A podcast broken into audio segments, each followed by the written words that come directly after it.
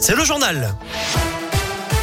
Dites-moi, je vais vous calmer avec le trafic. Eh bien, oui, mais pas tant que ça, finalement, avec euh, du monde sur la 7 à l'entrée du tunnel sous Fourvière en direction de Paris sur 2 km. Ça coince également sur la 46 sud en direction de Paris à hauteur de Corba jusqu'au nœud de Manicieux. À la une, la pandémie de Covid sera terminée dans un an. C'est ce que prédit le patron du laboratoire Moderna ce matin. Pour lui, à cette date, il y aura suffisamment de doses pour vacciner tous les habitants de la planète. En attendant, le pass sanitaire est maintenu hein, dans tous les départements français, mais des allègements euh, sont prévus dans les territoires les moins touchés avec la fin de l'obligation du port du masque en primaire au 4 octobre, là où le taux d'incidence est inférieur à 50 cas pour 100 000 habitants. Dans le Rhône, on n'y est pas encore. Hein. On est encore à 82 cas pour 100 000 habitants.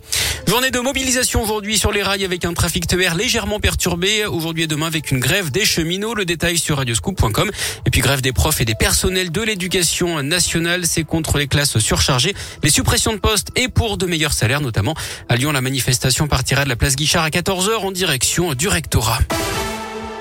Dans la région, elle était accusée d'avoir soustrait 10 000 euros à une personne vulnérable. Une médium était devant la justice à Bourg-en-Bresse cette semaine.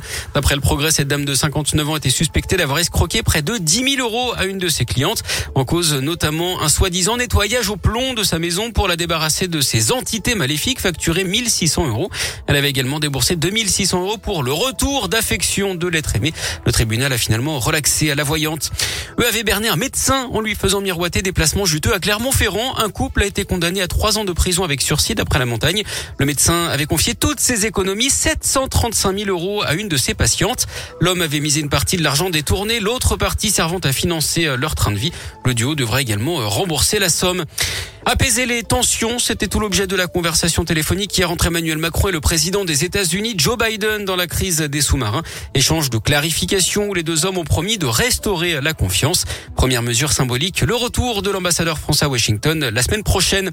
Et puis qui sera le meilleur traiteur du monde? Verdict aujourd'hui à Lyon. Dix équipes s'affrontent à l'occasion de la Coupe du Monde des traiteurs. La France, avec le Dromois David Bourne et l'Ardéchois Jérémy Gruson, tentera de conserver son titre obtenu en 2019. Le vainqueur sera dévoilé à 17h au CIRA, le salon professionnel de la restauration qui ouvre d'ailleurs aujourd'hui Eurexpo.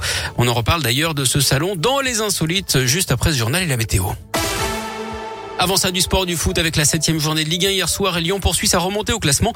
L'OL vainqueur de 3, 3 buts 1. Hier soir au classement, l'OL est sixième à un point du podium. Une soirée hier marquée d'ailleurs par des violences avec un bus de supporters bordelais tombé dans un guet-apens tendu par des supporters de Montpellier. Bilan, une bagarre générale et au moins 16 blessés légers. Et puis les fans l'attendent toujours, mais ça ne devrait pas arriver. Une tournée d'adieu de Jean-Jacques Goldman, le chanteur qui va fêter ses 70 ans, l'a confirmé à une fan du Jura. Elle lui avait écrit il y a quelques semaines. Et d'après le progrès, l'artiste lui a répondu, mais ce n'est certainement pas la réponse qu'elle attendait. Il ne remontera pas sur scène.